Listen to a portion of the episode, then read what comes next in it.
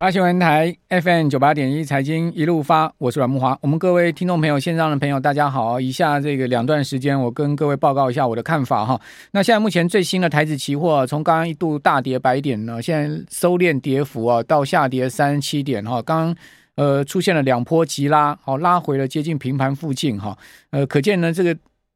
期货的夜盘哦。呃，仍然维持了昨天的一贯的这个大幅震荡的情况啊。那今呃今天的这个台股以及昨天晚上夜盘跟期货到今天的期货，我们可以看到，就是说，呃，最近的这个股市波动非常的大哈。这个波动会造成所谓的多空双八哈，也就是说呢，这两天操作不当的话，你可能多头会被被扒得很惨哈。那空方呢，恐怕也会受伤惨重哦。所以在这样的一个波动情况之下呢，哦，可能我们要保持一个比较。不要追高杀低哈，比较冷静的一个操作态度。那回到就是说，美股到底止跌了没有？好，我们刚刚节目有谈到哈，说美国出现这种所谓的两趴大跌之后呢，两趴大涨，一日四趴哈，道琼一千五百点这样子的一个震荡的点数啊，是非常罕见的。好，那非常罕见的，在过去的历史上总共之前有四次哈，那直到这一次出现的是第五次。那这样出现这样的状况啊，一个大 V 转的单日的这个扭转劣势的状况是。呃，多头要重新恢复一个大幅的攻势吗？或者说呢，呃，空头已经结束了吗？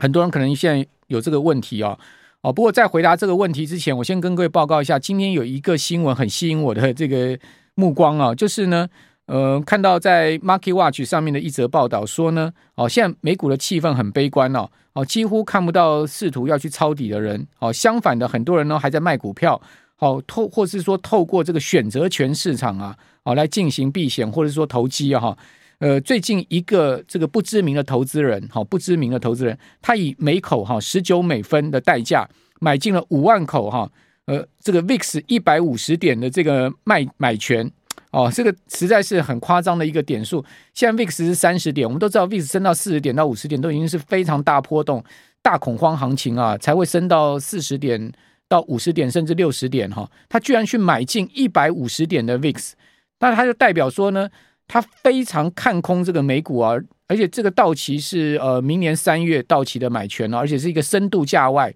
所以呢，因为它深度价外，几乎不可能会出现这样状况。它一口的代价只有十九美分哦，他买了五万口哦，那代表说呢，他投下将近一万块美金好去赌哦，到明年三月 VIX 会大幅的上升。那会上升到一百五十点呢？一定会是出现末日情景了，不然不然的话，你想看哦，美股再怎么差，再怎么暴跌啊，这个 VIX 要升到一百五十点的可能性也不高啊。如果说呢，明年三月呃到期的时候呢，VIX 没有来到一百五十点，它这一万块美金就打水漂了然后。因为选择权是有时间价值，它做的是一个买入买权的动作。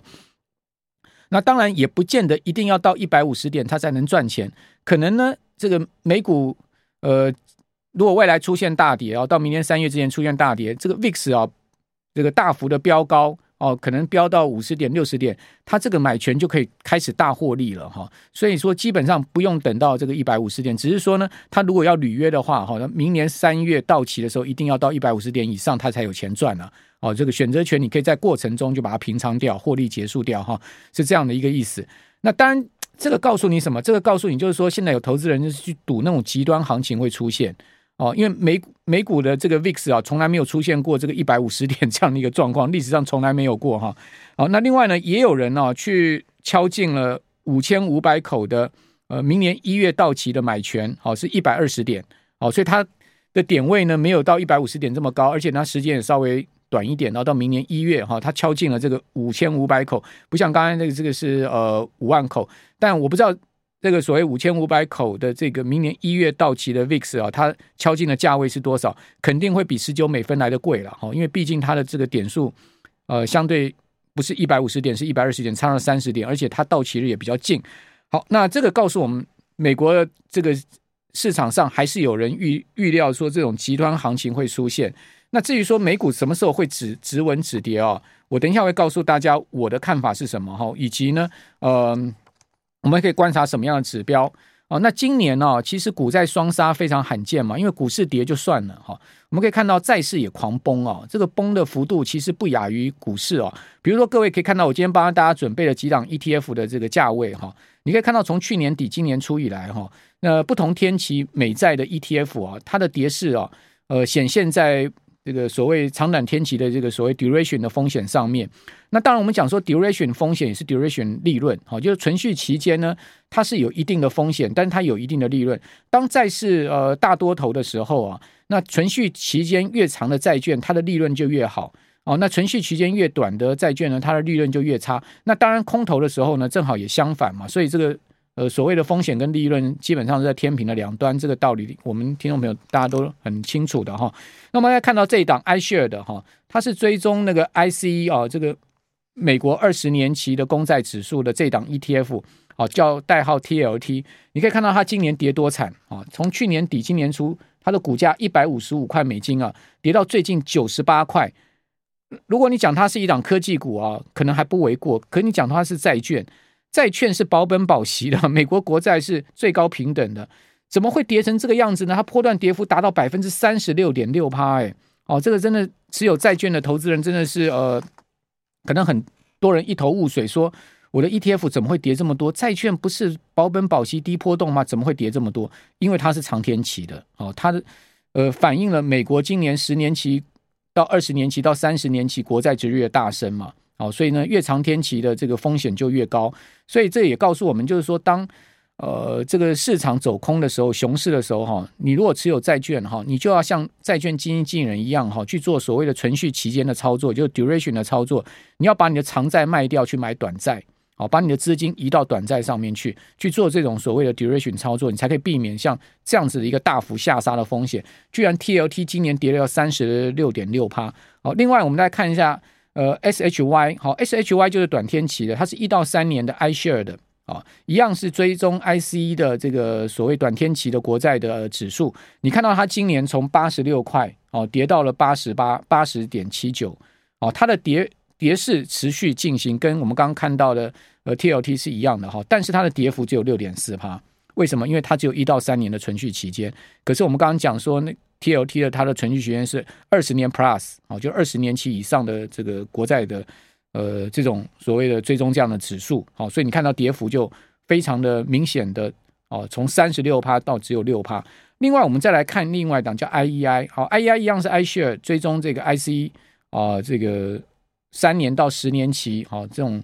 呃所谓次次就短天期之后，这个也不到所谓的十年期这么长。哦，相对中间这样子的一个国债 duration 的一个 ETF 啊，那它今年的跌幅呢就相对再大一点，但是也没有到三十六趴哦，但是它也没有小于六趴，它的跌幅就十四点六趴哦。你可以看到它从一百三十二块跌到一百一十二块哦，它的跌势也是持续在进行哦，但是呢，它的跌幅呢哦，就是我们刚刚讲那两档。的居中了哈，那以及呢，IEF，IEF 就是七到十年啊，那七到十年又更长天期一点哈，它从一百一十八点六三美元跌到了这个九十三点九七美元，它的跌幅就是百分之二十点七。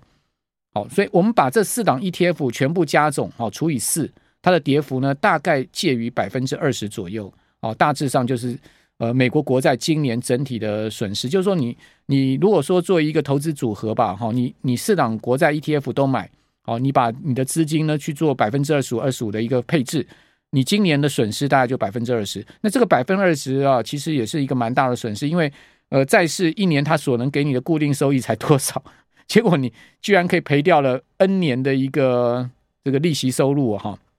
那不就是白玩了吗？哦，比如说我们讲说十年期国债，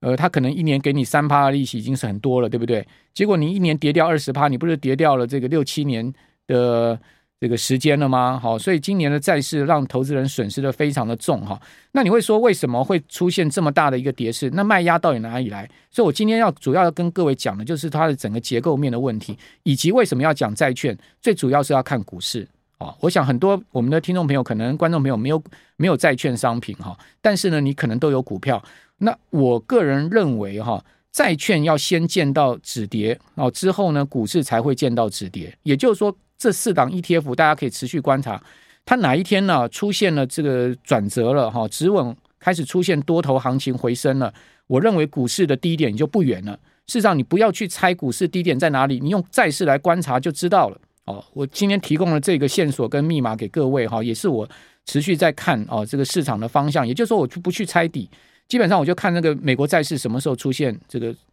是止跌回稳，好转折。因为我的经验告诉我说呢，美国的债市哈都会领先股市先见底，哈，也就是说呢，它会出现一个很明显的指标意味。好，那我们这边稍微休息一下，等一下再回到我们的节目现场，再跟各位更详尽的就一些资料来做分析了。九八新闻台 FM 九八点一财经一路发，我是阮慕驊。我们听众朋友一些人直接在留言板上提一些问题哦，我这边先做一些简单答复啊，说。呃，可以看国内 ETF 作为观察指标吗？我觉得，呃，台湾的债市哈比较受法人的影响重啦，哈，因为它也不是一个所谓群众参与市场，不像美国的这种呃债券的 ETF 啊，是全世界投资人都在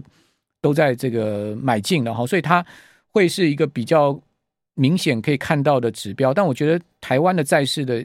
参考指标性就没有像美国债市的指标性这么高。然后另外呢，谈到就是说元大美在二十年零零六七九 B 这档 ETF 啊，它其实它的跌幅就跟我们刚刚讲的那个呃 TLT 的跌幅差不多，好三十几趴的一个跌幅，今年以来这样的呃下跌的一个状况哈。从去年应该讲说它的高点其实出现在呃去年的六呃五六月的时候啊，那今年初去年底的时候又出现另外一波高点之后就一路向下，哦，那这里就是。因为它也是一个二十年的长天期的哦，所以它的跌幅也是相当大了哈。还有就是说航空股套住了怎么办？哦，那我觉得航空股呢，基本上呃这两天的沙盘哦，就反映这个长荣航空日本线票价调降的状况。那当然，因为后面呢就是有一个景气的问题啊，所以呃先前标太多的这种所谓呃观光股啦、饭店股啦、航空股啦都有修正啊。啊，不过手上有股票人可能再忍一忍吧。我觉得。呃，应该波段的跌势哦，不会一直持续下去哦。今天到今天应该也差不太多了哈。如果你手上有的话，可能再等一等，看有没有反弹的机会。好，那回到我们刚刚讲的，就是说为什么这个美国债市啊跌这么重哈？最主要是啊，呃，它的卖压是来自于四面八方，除了投资机构好自然人的卖压以外哈，你可以看到我这张表上面给各位看的是联准会哦，它的资料哈。那它的资料呢是到七月哈。那在九月公布出来的资料，就是说美国的主要持债国哦，他们呃过去一年以来哦，它的整个持债的状况是是呃怎么样的一个变化？那美国最主要的第一大持债国啊，就是日本哈，日本有上兆美金的美债哈。那另外第二大国呢就是中国大陆，第三大国呢就是英国哈，这是前三大国。那因为这个字非常的小了哈，这个数字非常小，我就用。呃，计算出来给大家参考哈。那日本呢？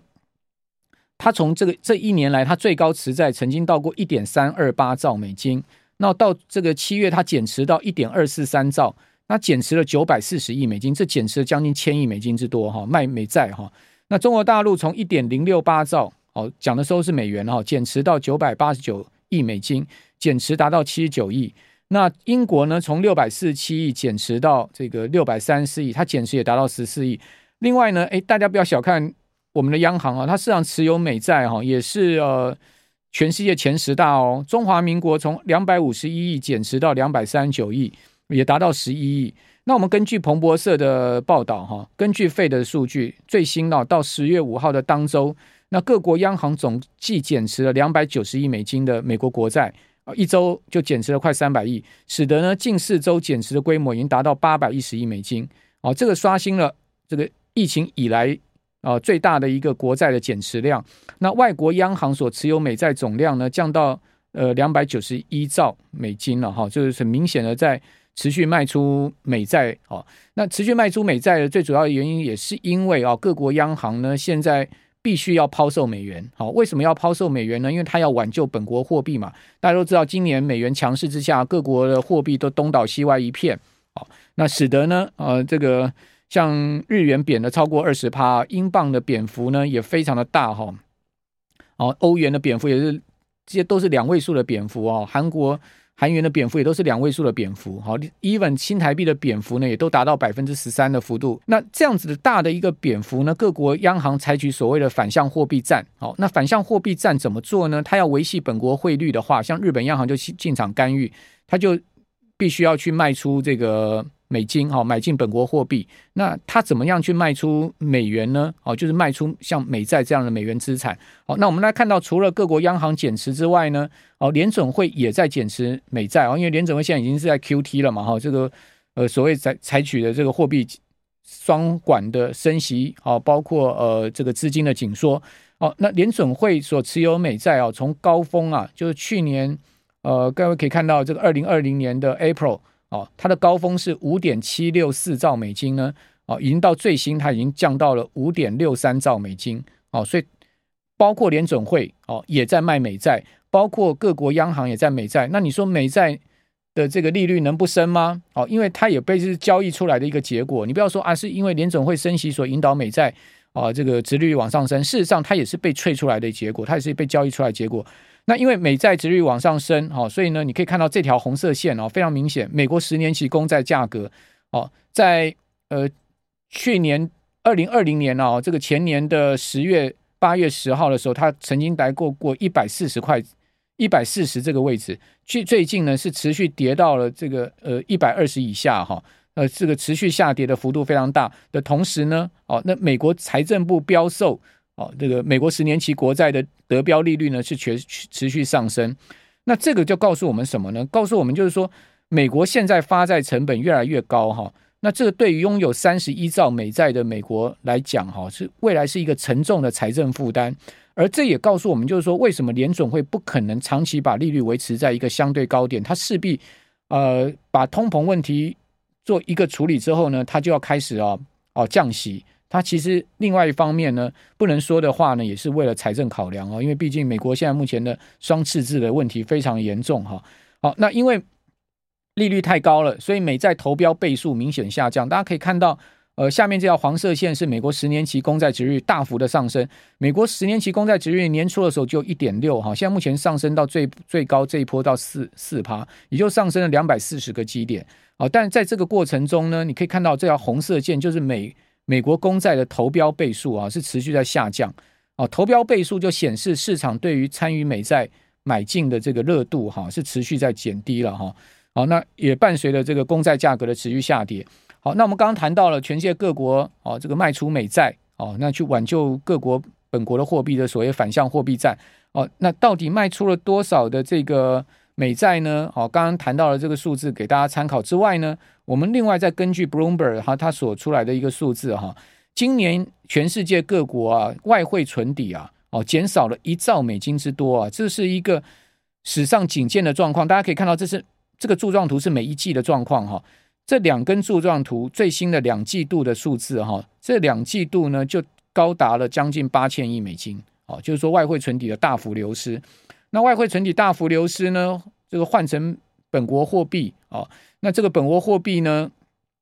呃，这个充满了这个央行的财库哈，所以现在目前全世界央行都是这样的一番窘境了哈。你说啊，央行能不能把这个货币释出？恐怕它也不能嘛，因为它一释出之后呢，哦，那会造成更严重的所谓通膨的问题，因为各国都已经有这个通膨的问题了。好，那至于说减持多少哈，大家可以看到九月数字很惊人哈。日本呢，它减持了这个呃外汇存底减少了五百四十亿美四十亿美金，中国减少了两百五十九亿美金，香港、韩国减少了一百九十七亿美金，香港减少了一百二十六亿美金。哦，这些几乎都是所谓历史单月最大的减持金额。像日本这个五百四十亿美金的外汇存底的减少，哈，是史上有记录以来最大。韩国也不遑多让，将近两百亿美金，哦，也是不遑多让的情况。我记得我在节目讲过哈。呃，九月中央银行的外汇存底减少四十几亿美金啊，其实跟亚洲其他国家比起来，算是相对啊这个好很多了哈。主要是因为台湾中华民国我们还有这个外贸顺差哦，可是我们从九月开始之后的出口形势不利哈，所以后面我认为央行的外汇存底应该会掉得更厉害，我们应该可以看到这样的状况。好，那呃叶伦呢前两天在 I N N I N F 的这个央行财长会议上面讲说，美债有流动性危机。到底是不是危言耸听呢？哦，叶伦是说呢，对于美国公债市场啊，他个人感到不再拥有充裕的流动性哦，他感到忧心哦。另外一方面，美元的借贷成本已经升到二零二零年疫情以来的高峰，暗示美元的流动性越来越紧张。哦，那这个紧张的流动性当然就不利于股市跟债市哈。啊，因为毕竟美股跟美债哈都是用这个美元流动性所支撑出来的。那为负责公债造势的自经济自营商，哈，它的资产负债表没有扩张，但是呢，整个公债供给量大增，好，卖出的量大增，所以他认为说啊，这个呃，原则上他认为说，就是说这个流动性压力已经迫在眉睫了哈。那当然，政府市井是好事了哈。